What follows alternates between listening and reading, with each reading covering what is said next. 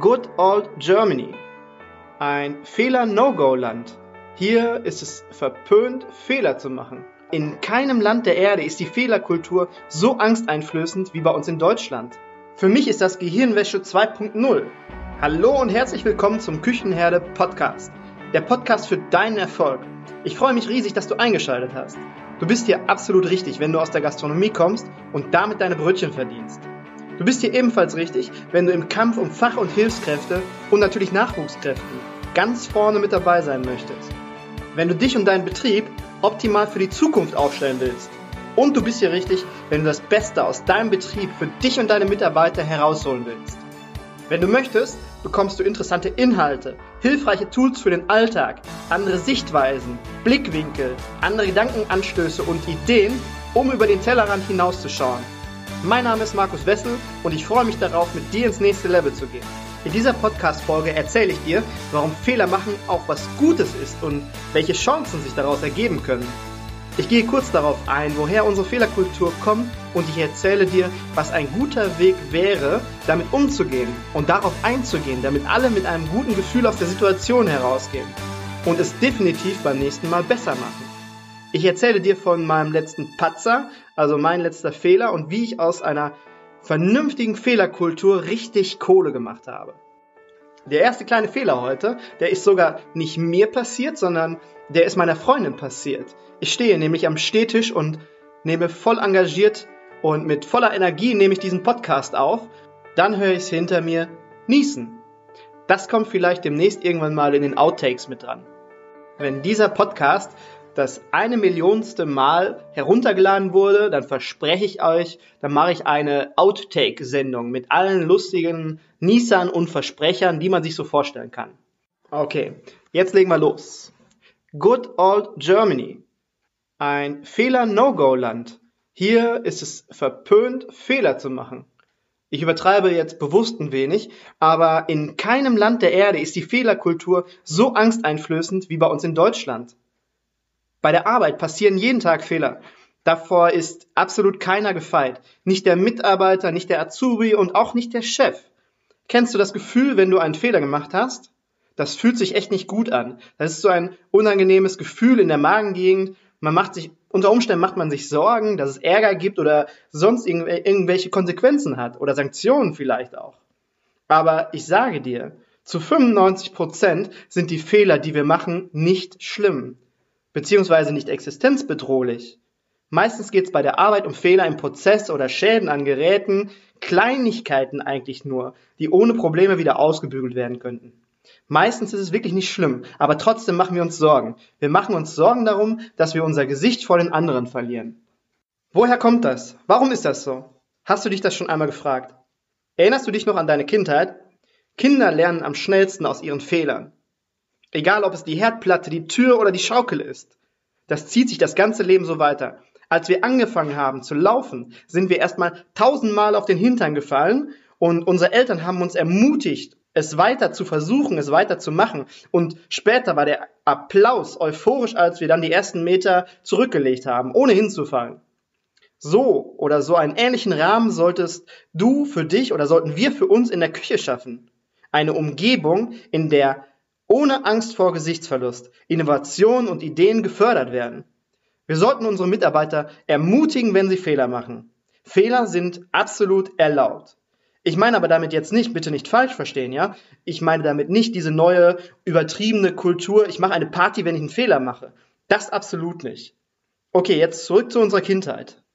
Nachdem wir dann unsere ersten Meter gemacht haben, laufen konnten und den Kindergarten absolviert haben, danach kam die Schule und dann kam es knüppeldick. Dort wurden wir dann das erste Mal mit der deutschen Fehlerkultur konfrontiert. Der Rotstift beherrschte unseren Alltag. Alles, was wir in der Schule taten, war davon geprägt, dass wir versuchten, den Rotstift auf Klassenarbeiten zu vermeiden.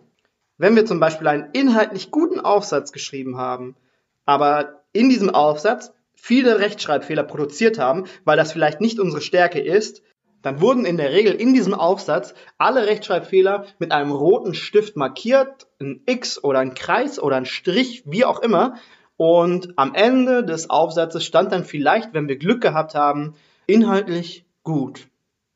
Und wenn wir Pech hatten, dann auch noch mit dem roten Stift. Aber wie hast du dich dann gefühlt?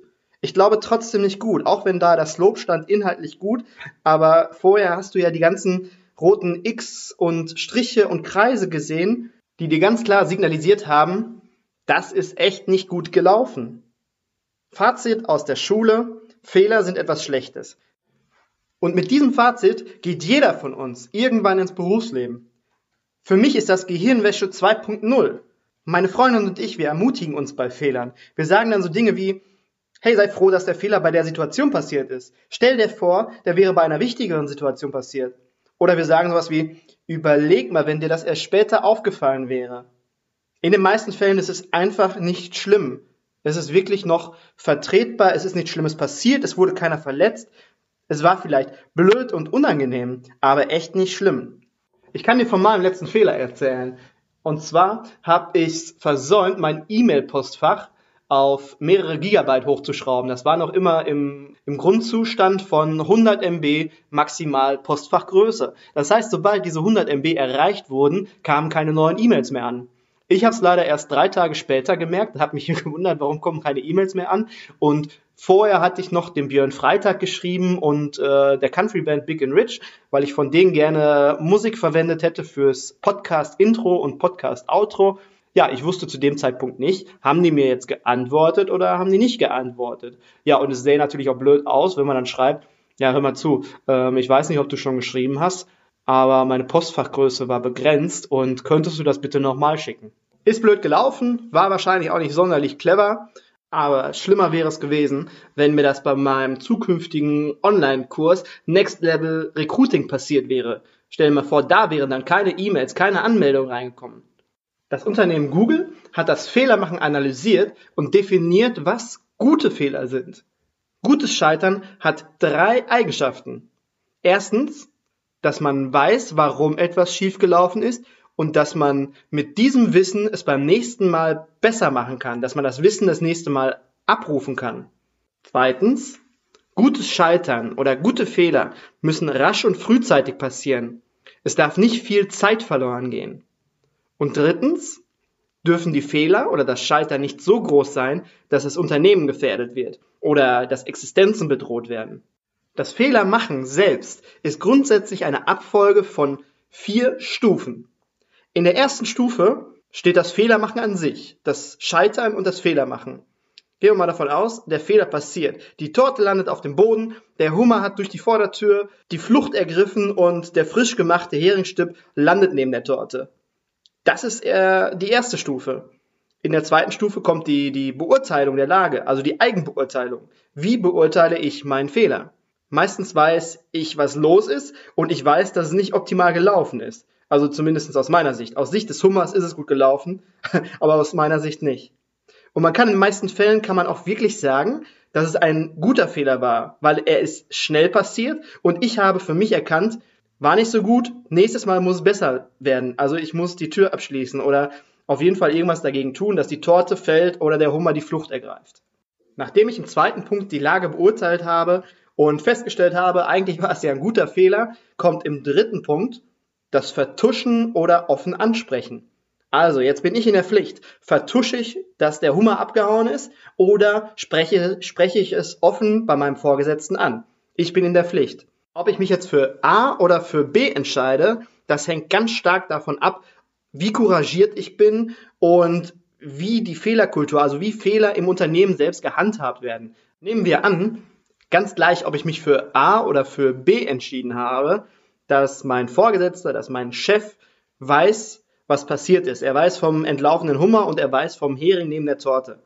Jetzt kommt es zur dritten und relativ entscheidenden, also sehr, sehr wichtigen Stufe. Das ist nämlich die Fremdbeurteilung. Jetzt kommt nämlich jemand anderes ins Spiel, der diesen Fehler bewerten muss. Er muss in letzter Konsequenz diesen Fehler verantworten. Und jetzt ist es ganz, ganz wichtig, wie derjenige die Situation bewertet. Dazu möchte ich dir eine kleine Geschichte erzählen. Auf Facebook bin ich in einer Gruppe und dort habe ich einen Beitrag gelesen. Es geht um einen Azubi im ersten Lehrjahr. Ich glaube, das war sogar ein, ein Umschüler. Auf jeden Fall hat der von seinem Chef einen Auftrag gekriegt.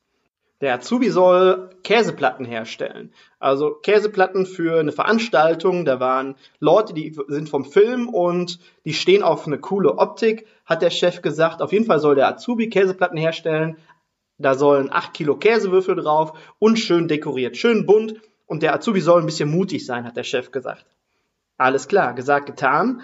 Hat dann Käseplatten hergestellt und der Chef hat die dann auch fotografiert und dann bei Facebook online gestellt.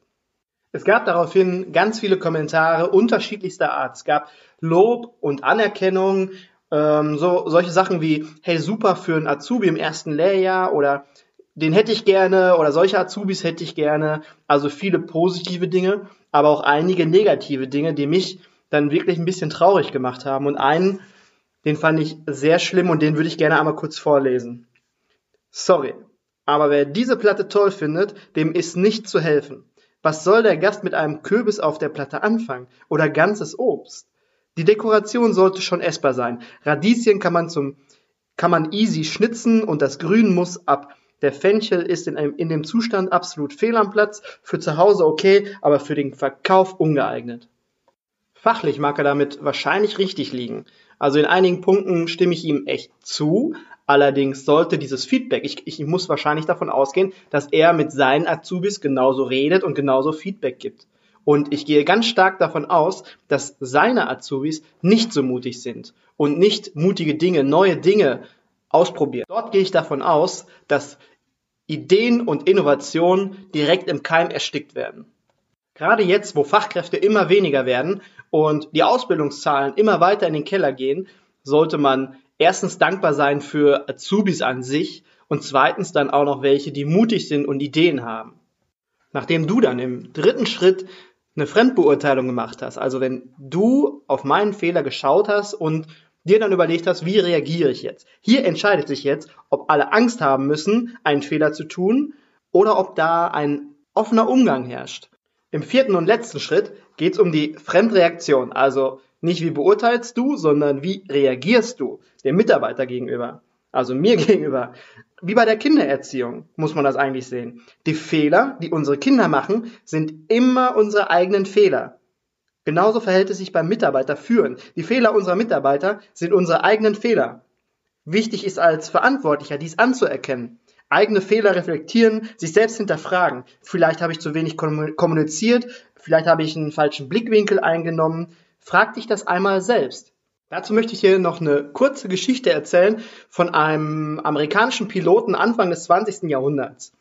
Der hat seinem Mechaniker Bescheid gesagt und äh, gesagt, hier mach mal die Maschine fertig, so dass ich dann nachher heute Nachmittag losfliegen kann. Das war eine Ein-Mann-Maschine. Der Pilot ist dann losgeflogen und wäre beinahe abgestürzt. Der wäre wirklich beinahe ums Leben gekommen. Der Propeller fiel aus und der konnte gerade noch so notlanden. Die Maschine war natürlich nicht mehr in Ordnung, die war im Eimer.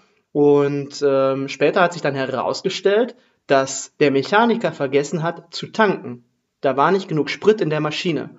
Der Mechaniker wusste davon und war natürlich sichtlich nervös. Der war fix und fertig, weil wegen ihm wäre beinahe dieser amerikanische bekannte Pilot gestorben. Und dann stell dir dann einfach mal vor, als die Situation kam und der Pilot dann zu dem Mechaniker hingegangen ist, wie der Mechaniker sich da gefühlt haben muss. Was für weiche Knie der hatte in dieser Situation, was für Ängste der ausgestanden hat, natürlich zu Recht, weil wegen ihm wäre beinahe jemand gestorben, natürlich. Die Situation ist aber anders gelaufen. Der amerikanische Pilot ist zu dem Mechaniker hingegangen, hat ihm eine Hand auf die Schulter gelegt und hat gesagt, ich weiß, dass sie sich dessen, was passiert ist, vollkommen bewusst sind. Und ich weiß, dass ihnen so ein Fehler nie wieder unterlaufen wird. Deswegen möchte ich, dass Sie für morgen meine Curtis JN4 fertig machen und tanken und überprüfen, damit ich morgen Nachmittag losfliegen kann. Glaubst du, wenn der Pilot ein Donnerwetter losgelassen hätte, dass der Mechaniker seinen Fehler besser verstanden hätte?